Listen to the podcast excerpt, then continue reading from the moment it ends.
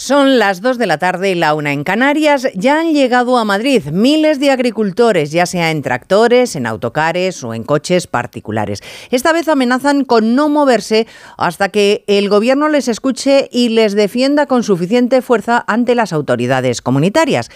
Bueno, el presidente Sánchez se va a perder la movilización porque está en Marruecos, por cierto uno de nuestros competidores agrícolas, donde al parecer ha logrado que esta vez sí le reciba el rey Mohamed VI.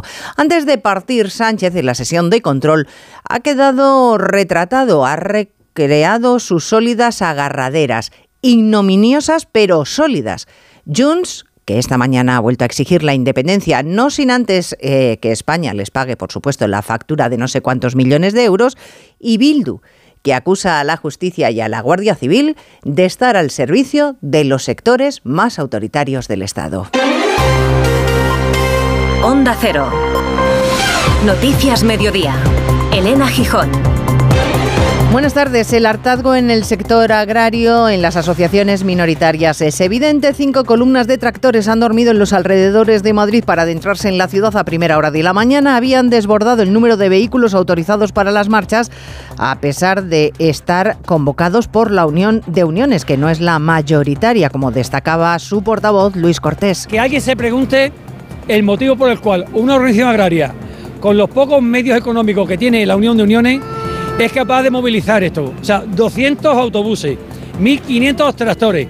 Ese es el mínimo que tenemos previsto que está comunicado sabiendo que mucho más se están, se están sumando. A poca distancia de la Plaza de la Independencia, donde los manifestantes se habían citado en el Congreso, Núñez Feijóo se reivindicaba como un líder reforzado después de las gallegas, muy al contrario ha dicho de lo que le ha pasado a Pedro Sánchez. El presidente del gobierno ha vuelto a recurrir a que Feijóo es el político que más miente en España. Fue usted el que dijo que esto era un plebiscito sobre mi persona. Dijo usted literalmente, el cambio en Galicia es imparable. Y también imparable la caída de Feijó. Pues aquí me tiene, de pie. Porque la única verdad del señor Feijó, señoría, es que todo usted es mentira. Sánchez, que se mostraba mucho más complacido con las intervenciones de la portavoz de Jones, Miriam Nogueras, o con la de Bildu, Merche Aizpurúa. Lo que siempre ha existido y se ha impuesto en Cataluña es el trabaja, paga y calla. Cree que somos nosotros los que tensamos demasiado la cuerda. Muchos deseamos la independencia. Este lunes el Tribunal Supremo anulaba la transferencia de tráfico a Navarra que desde Euskal Herria Bildu acordamos con su gobierno. Vemos cómo una vez más el Poder Judicial de la mano de la Guardia Civil se convierte en instrumento político y al servicio de los sectores más autoritarios y centralizadores de este Estado. Poder Judicial, representado por el presidente interino del Consejo, Vicente Aguilarte, que esta mañana ha exigido al poder político que no trate de cambiar el relato de lo que sucedió en Cataluña, que la actuación de los tribunales frente a los que se saltaron la ley fue impecable. Últimamente parece que alguien ha querido cambiar el relato, que no lo cambien. Eh, lo que se hizo en aquel juicio eh, fue eh, un servicio público inestimable y todos debemos persistir en el apoyo a él y a lo que representa. Fue un servicio público inestimable. Hay más noticias de la actualidad de la mañana que repasamos en titulares con María Hernández y Paloma de Prada. El juez García Castellón responde a Suiza que no puede rechazar colaborar en el caso Tsunami porque lo impiden los tratados internacionales suscritos entre ambos países. En su auto explica que le parece inadmisible que las autoridades suizas hayan pedido explicaciones sobre la amnistía. La Guardia Civil detiene a un asesor del exministro José Luis Ábalos por presunta corrupción en la compra de mascarillas durante la pandemia. La Fiscalía Anticorrupción vincula a Coldo García y Zaguirre con el cobro de sobornos en la adjudicación de contratos. Hay en total 20 detenidos. El ministro del Interior, Grande Marlasca Blanco, de la oposición por su gestión de la lucha contra el narcotráfico, ha respondido a cuatro preguntas de los grupos en la sesión de control del Congreso a una interpelación del Partido Popular y esta tarde en el Senado saldrá adelante su reprobación. El Gobierno admite que la buena relación con Marruecos responde al cambio histórico de criterio de Sánchez sobre el Sáhara Occidental. El rey Mohamed VI recibirá esta vez sí al presidente español a primera hora de la tarde tras un encuentro de Sánchez con el jefe del Gobierno marroquí. Días antes de cumplirse dos años de la invasión rusa de Ucrania, la Unión Europea pacta un nuevo nuevo paquete de sanciones contra Rusia. Por unanimidad, los 27 embajadores amplían la lista a 200 personas y empresas rusas y de terceros países como China o Turquía. Será aprobado formalmente antes del sábado. Los bomberos desalojan un cuarto edificio en Badalona tras detectarse varias grietas en la fachada. Es otro de los inmuebles construidos en la misma promoción del que se derrumbó hace días causando tres víctimas mortales. En este caso,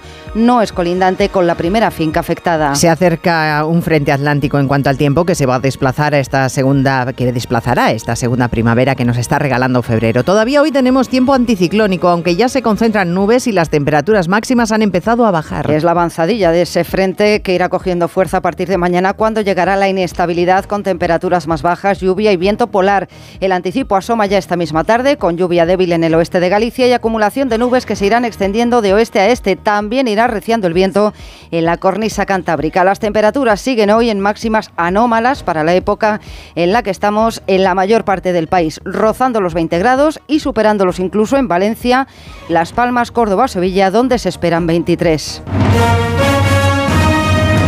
¿Sabes cómo se dice optimismo en alemán? Optimismos. Fácil, ¿verdad? Pues así de fácil te lo pone Opel si eres empresario autónomo. Descubre la tecnología alemana del futuro con los días pro empresa de Opel. Solo hasta el 29 de febrero condiciones excepcionales en toda la gama de turismos y comerciales. Ven a tu concesionario o entra ya en opel.es. Me encanta. Eh, ¿La tenéis con capucha? ¿La sartén? ¿Con capucha? Eh, tapa, tapa, tapa, con tapa.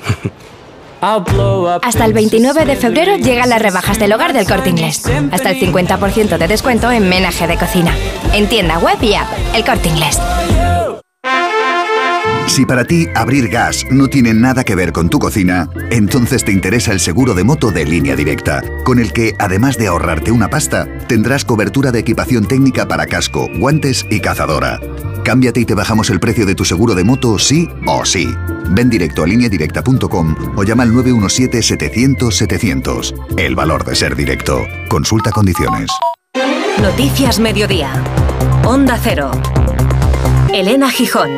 Ya están en marcha los agricultores de la Unión de Uniones en dirección al Ministerio. La llegada está prevista en los próximos minutos. Ellos no son los mayoritarios en el sector, pero consideran que sus intereses no están representados por las grandes organizaciones. Por eso quieren ser recibidos por el ministro Planas, que esta mañana ha dejado un resquicio abierto a la posibilidad de encontrarse con ellos sin dar nada por hecho. Los manifestantes amenazan con quedarse en Atocha hasta que les escuchen y allí, a las puertas del Ministerio, se encuentra una unidad móvil de Onda Cero con José Luis Pérez Vicén y Laura Lorenzo. Están dispuestos a echar el día si hace falta porque es un pulso que mantienen con el ministro Luis Planas. Lo decía esta mañana Luis Cortés, que es el coordinador nacional de Unión de Uniones. Hasta que no llegue el último tractor a Tocha, no se moverán. Si no entran los tractores, por lo menos, lógicamente hay personas que se tienen que ir porque tienen que echar de comer al ganado, porque tienen familia, pero se va a quedar aquí muchísimos agricultores y muchísimos tractores a la espera de nuestros compañeros. Situación relativamente tranquila a las puertas del Ministerio, con varios centenares de agricultores que esperan la llegada de los tractores que bajarán por la calle Alfonso XII. Ha sido en la puerta de Alcalá donde se han producido momentos de tensión con alguna que otra carga policial puntual. Efectivamente, la mañana ha sido complicada. Los manifestantes han llegado en cinco columnas hasta Madrid, han pasado la noche en los alrededores. La delegación del Gobierno recordaba que la autorización era para 500 tractores y no para los 1.500 que se han plantado en la capital, así que dos terceras partes de los vehículos que han viajado se han quedado en las afueras. Antes de llegar al Ministerio, como apuntaba Laura Lorenzo, la primera parada ha sido la puerta de Alcalar, la puerta de Alcalá, donde te encuentras ahora mismo, Marisa Menéndez. Ha sido una mañana muy complicada con momentos de tensión entre los agricultores y la Guardia Civil, especialmente en la columna que estaba en la localidad madrileña de Torrejón de la Calzada y que ha terminado cortando durante un tiempo la A42 sin permiso.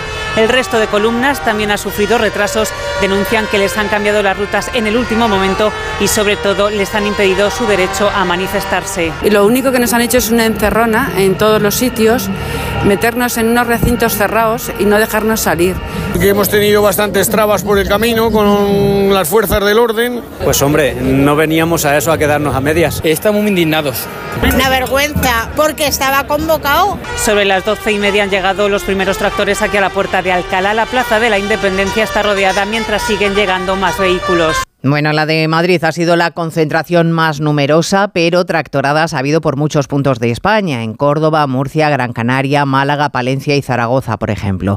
El sector del campo empezó sus movilizaciones antes de la pandemia, pero el COVID paralizó todas las protestas. Ahora no piensan frenar porque consideran que Europa no les protege frente a la competencia desleal de países de fuera de la Unión y tampoco se sienten amparados por Europa en el sector de la pesca, así que la patronal anuncia que a partir del lunes Hondo Cero Coruña Ángeles San Luis, también ellos se unen a las movilizaciones. Han acordado unirse a la movilización del lunes ya que comparten muchas de las demandas del sector agroganadero. Se siente la pesca muy castigada por las políticas europeas de los últimos años. Critican el peso excesivo del lobby ecologista en estas decisiones, la excesiva burocracia y la falta de freno a la competencia desleal de países extracomunitarios.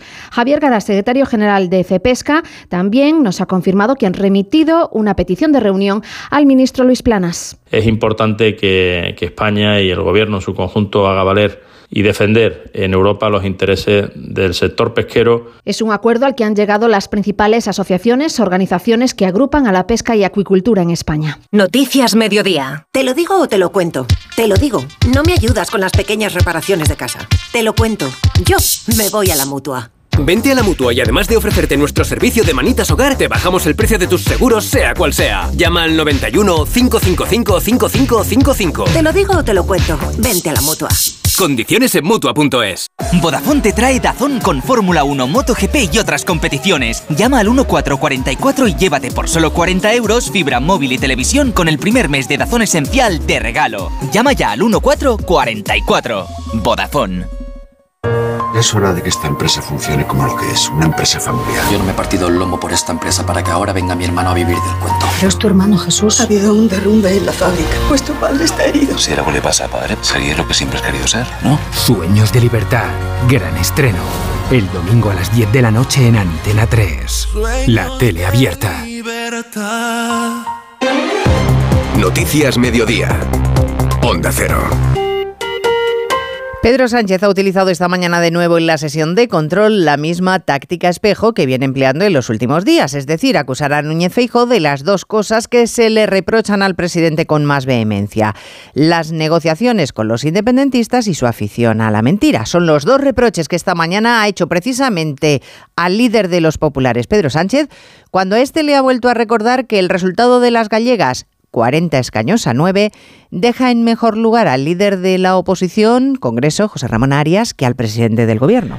Como si de un título de cine se tratara, Galicia, Mentiras y Amnistía ha transcurrido el enfrentamiento dialéctico entre Sánchez y Feijóo. Ambos se han acusado mutuamente de faltar a la verdad. El presidente del gobierno por su dualidad al hablar de amnistía e indultos y el del Partido Popular hasta de mentir cuando le interpreta sus pensamientos. Usted empezó mintiendo sobre lo que hago, sigue mintiendo sobre lo que digo y ahora miente sobre lo que pienso. Realmente, señor Sánchez, por mentiras me gana usted por goleada. ¿Con qué señor Feijó nos quedamos? ¿Nos quedamos con aquel que negocia la amnistía y los indultos con los independentistas por la mañana o con aquel que les llama terroristas por las tardes en las manifestaciones que ustedes convocan? Sobre los resultados del domingo, el líder popular le ha recordado a Sánchez que fue él quien convirtió esos comicios en un plebiscito y que el resultado está claro, 49 y él de pie. Bueno, la de Feijóo ha sido la primera pregunta en la sesión de control. Las otras dos, como les recordaba en portada, han sido de Junts y de Bildu. Miriam Nogueras, que clamaba de nuevo por la independencia de Cataluña, pero que la factura la pague España, y Bildu, que cargaba contra la Guardia Civil y el Poder Judicial. Porque está claro que ambos, la Guardia Civil y el Poder Judicial, son una molestia para los socios independentistas del gobierno. El asunto es que el propio Ejecutivo compra ese relato. Y a ello se ha referido esta mañana el presidente del Poder Judicial, Vicente Guilarte, como han escuchado. Y ha vuelto a insistir Guilarte en que es meridiano que la, la, amnistía, la medida de gracia, se ha utilizado solo para mantener una mayoría parlamentaria. Pero es que además Guilarte ha tenido palabras para Suiza que como saben no está por la labor de colaborar con España para localizar a la fugada Marta Rovira. Yo creo que eso es como el caso Falciani. Como no le mandamos a Suiza, pues nosotros tampoco mandamos, eh, no dejamos que nos manden nada. No tengo ni idea. Suiza es un país de, que no está en la Unión Europea sobre Suiza, después de la negativa del gobierno helvético a colaborar con el juez García Castellón efectivamente para localizar a Marta Rovira y alguna de las cuentas que ella utilizaba, El magistrado se ha pronunciado esta mañana. Ha respondido García Castellón que atendiendo a los acuerdos que tienen firmados ambos países, Suiza no puede negarse a colaborar Eva Llamazares en causas de terrorismo. Enfrentamiento abierto entre el juez de Tsunami y las autoridades suizas, a quien García Castellón acusa de incoherencia, apreciar en la petición española un trasfondo político y a renglón seguido preguntar por una cuestión eminentemente política, o sea, por el alcance de una ley de amnistía y preguntárselo a un juez de un país europeo con separación de poderes que no es a quien le corresponde. Formular opiniones consultivas sobre leyes en trámite le lleva a pensar al magistrado de Tsunami que más bien el sesgo político está en la voluntad de Suiza. Le recuerda que no puede negarse a cooperar por razones políticas en una causa por terrorismo, así lo firmaron ambos países en sus tratados internacionales y que la mejor manera de evitar las reiteraciones y los malos entendidos es la comunicación directa. De ahí que reitere la necesidad de la reunión urgente que ya solicitó. Y hoy además el juez ha abierto una investigación secreta por posible revelación de secretos por la difusión de esta respuesta que Suiza remitió a través del Ministerio de Justicia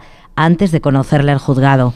Bueno, Eva, y un segundo asunto que tiene que ver con todo el asunto de la investigación del Prusés, porque resulta que los fiscales del Supremo se muestran partidarios de investigar a Puigdemont por terrorismo, le ven sin ninguna duda al frente de Tsunami Democratic.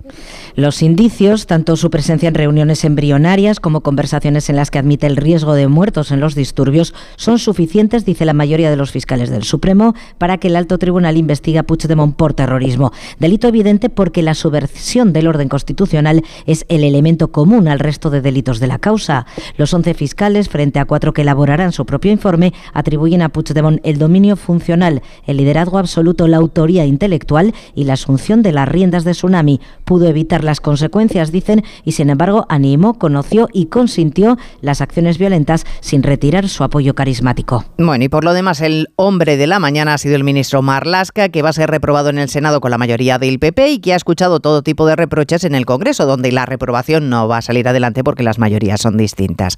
El asunto fundamental ha sido afearle el desmantelamiento de la unidad Zocón en el estrecho, lo que ha mermado, según la oposición, la capacidad de lucha contra el narcotráfico. Él se ha revuelto defendiendo su compromiso en la lucha contra la droga que ha ejemplificado Senado Ismael Terriza con el envío a prisión del narco con el que se fotografió Feijo. Ha sido parte del argumentario de contraataque de un Marlasca acorralado por los diputados del PP. Tellado, Bendodo y Ana Belén Vázquez han censurado al ministro por atrincherarse en su puesto y no dar explicaciones sobre la falta de medios en el campo de Gibraltar. Los populares exigen su dimisión sobre los motivos como que el fin de la unidad de la Guardia Civil o Consur pueda deberse a las presiones de Marruecos. No es de recibo que siga sin aclarar por qué disolvió la OCOM, si es por la presión de Marruecos, si es por ahorrar dinero o lo peor, por manipular pruebas en contra de ellos, quitarle recursos a la Guardia Civil, mientras negocian la investidura y le dan 43 millones en vehículos a los Mossos, le dan 400 vehículos a Marruecos blindados. Están utilizando la tragedia para mentir y sacar rédito político. No merece usted condecorar a los muertos cuando ha abandonado a su suerte a los vivos. El PP que además en paralelo está impulsando esa reprobación del ministro en el Senado, Grande Marlasca, que se ve emparedado entre ambas cámaras, cuando además en el Congreso hace unos minutos tenía que enfrentarse a una tercera embestida, una interpelación también del Grupo Popular relativa de nuevo a la escasez de medios para combatir el narcotráfico. El Partido Popular, que esta mañana le ha recordado a Marlasca que a pesar de las muchas críticas que tiene contra ellos, le recuerdan de dónde viene. González Pons nos ha desvelado, por ejemplo, que se ofreció para desempeñar cargos en gobiernos del Partido Popular. ¿Hasta cuándo va a abusar de la paciencia del Parlamento? A esta misma hora el Senado está votando su reprobación y será la segunda. Luego vendrá la del Congreso otra vez, salvo que le respalden sus socios de Bildu. ¿Cree que alguien aquí entiende su reacción y la de sus acólitos ante los asesinatos de Barbate? ¿Ha escuchado lo que los diputados de su grupo dicen de usted en privado? Es lo que decía González Pons, que recordaba que el propio ministro Marlasca se había ofrecido a los gobiernos del Partido Popular para desempeñar algún cargo como, por ejemplo, fiscal general del Estado. A usted le hicimos vocal del Consejo General del Poder Judicial y a usted le parece que todo lo que hicimos estuvo mal. Sería menos eso. ¿O es que acaso cuando usted se ofreció a Rajoy para que lo hiciera fiscal general del Estado y no lo y no lo hizo, se le abrió un dolor dentro por el que aún respira? El Partido Popular sostiene que el presidente no destituye a Marlasca por lo sucedido en Barbate, porque es conocedor, por ejemplo, de que consiguió grabar Marruecos del teléfono del presidente del gobierno con el sistema Pegasus.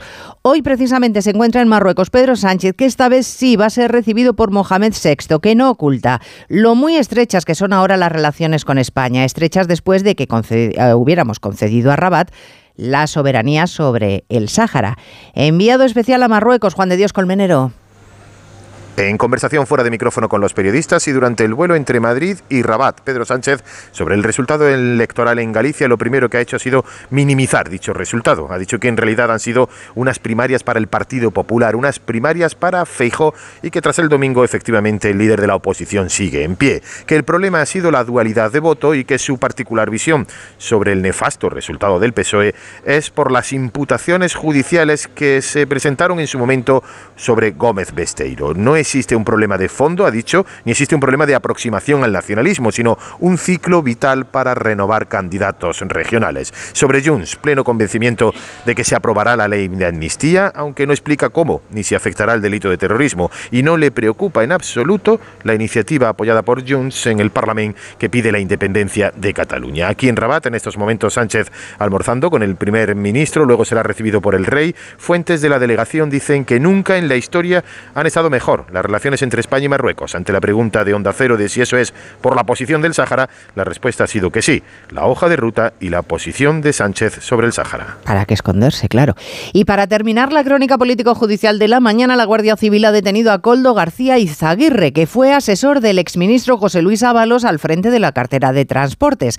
Le ha arrestado por un caso de presunta corrupción en la compra de mascarillas Arancha Martín durante lo más duro de la pandemia del COVID-19. En el marco de una investigación sobre los contratos que el Ministerio de Ábalos adjudicó por el trámite de urgencia para la compra así de materiales fitosanitarios en general, la compra a China, por ejemplo, a través de empresas españolas y la contratación del transporte a nuestro país. Coldo García habría cobrado comisiones de manera ilegal por esas adjudicaciones y habría después blanqueado el dinero. Hay una veintena de detenciones en varias provincias y 26 registros entre los delitos investigados, organización criminal, tráfico de influencias y cohecho y tendría que ver con contratos de varias administraciones.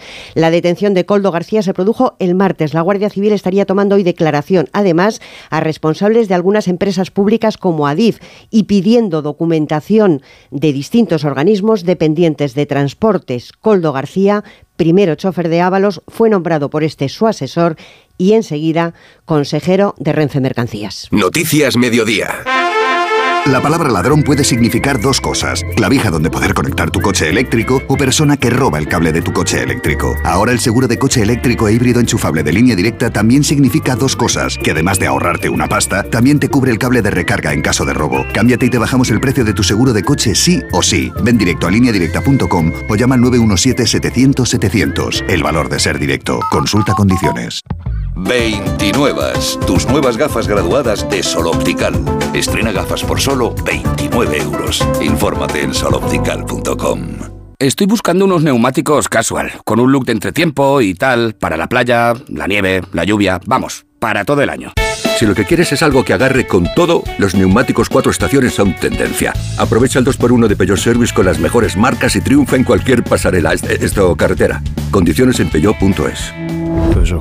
Tras el tropiezo del Atlético en Milán, el Barcelona abre hoy también en Italia su eliminatoria de octavos de la Champions. Oscar Conde, buenas tardes. Buenas tardes, Elena. Nueva cita con el Radio Estadio en Onda Cero esta tarde a partir de las ocho y media para vivir una nueva jornada de Liga de Campeones. Alzan hoy el telón las dos últimas eliminatorias de octavos de final, Oporto, Arsenal y Nápoles-Barcelona. En plena crisis de resultados, los italianos, con cambio de entrenador hace apenas 48 horas, reciben a un Barça que se agarra a la Champions como tabla de salvación de la temporada. Lo hace con los goles de Lewandowski y la explosión de Lamin Yamal como argumentos más convincentes de un equipo que ha mejorado su juego en los últimos partidos. El técnico azulgrana, Xavi Hernández. El objetivo claro es pasar a cuartos de final y disfrutar del, momento, competir y disfrutar. Pero sí, la asignatura pendiente del club en este sentido es, es la Champions en los últimos años, ¿no? Y ojalá podamos competir bien mañana y y en Montjuic, que mañana es un escenario magnífico para disfrutar y sobre todo la palabra para mí es competir. Buscará competir hoy el Barça como compitió ayer el Atlético de Madrid en San Siro, aunque con mal resultado en ese partido de ida de octavos de final ante el Inter de Milán. Le faltó gol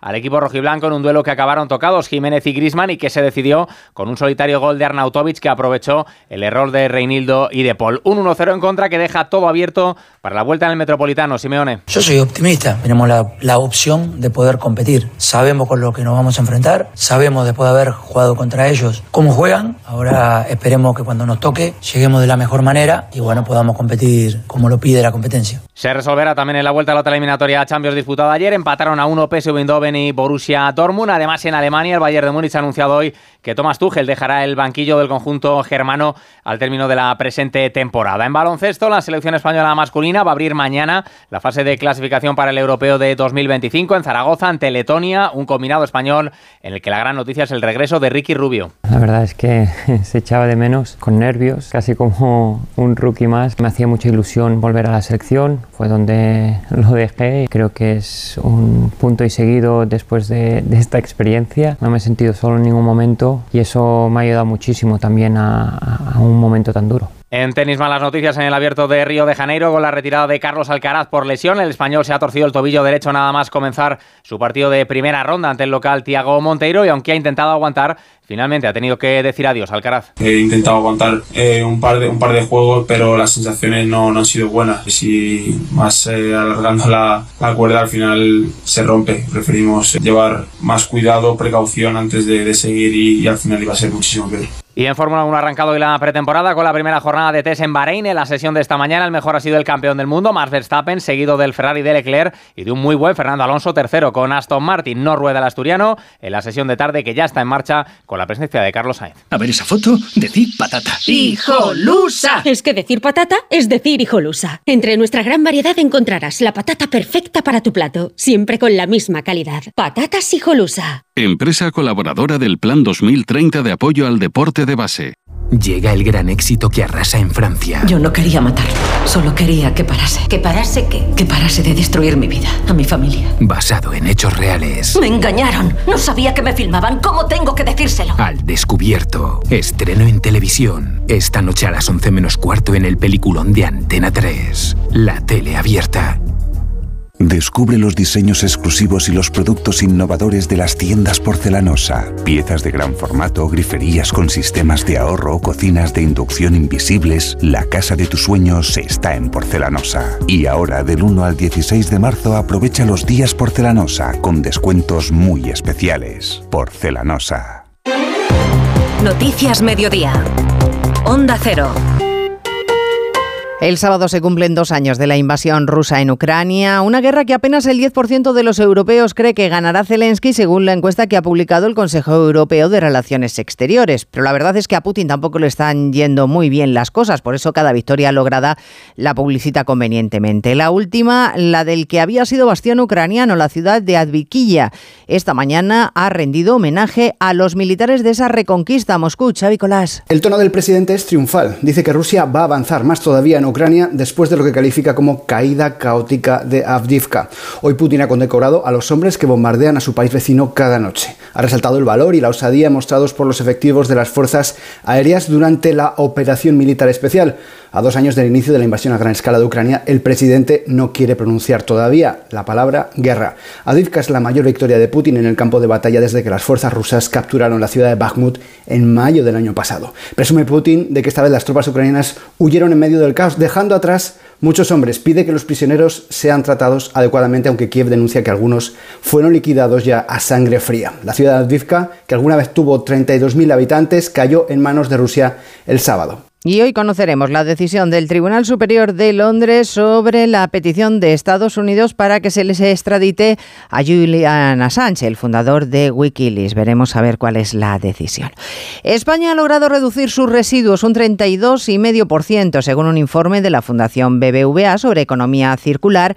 Hemos pasado de los 653 kilos por habitante en el año 2000 a 472. Esto que parece un avance no lo es tanto si nos comparamos con el resto de europeos, porque estamos, Ignacio Rodríguez Burgos, muy por debajo de la media. Sí, aún estamos 10 puntos por debajo de la media europea, queda mucho por reciclar. A principios de siglo España solo reciclaba el 18% de los residuos urbanos, hoy roza el 40%, pero es que la media de la Unión Europea es casi del 50%. Y nos queda mucho recorrido aún, aún más, en la reutilización de materiales, como apunta Eva Benagues, investigadora de la Fundación BBVA y del Instituto Valenciano de Economía. La tasa de, uso circular de materiales mide la relación entre el uso circular de materiales y el uso general de materiales. España se sitúa eh, en términos de esta tasa por debajo de la media de la Unión Europea. Tenemos un 7%, una tasa muy baja si la comparamos con la de otros países como Países Bajos, que llega casi al 30%, o Francia e Italia, que se sitúan alrededor del 20%. España solo sale bien parada en la generación de residuos urbanos, que disminuye un 40% per cápita por la fuerte reducción de los desechos químicos, madera, plásticos y textiles. Pues así terminamos este Noticias Mediodía. En la realización técnica ha estado Dani Solís, en la producción Paloma de, de Prada actualizamos a las 3. Gracias señores por estar ahí. Muy buenas tardes. En Onda Cero, Noticias Mediodía, con Elena Gijón.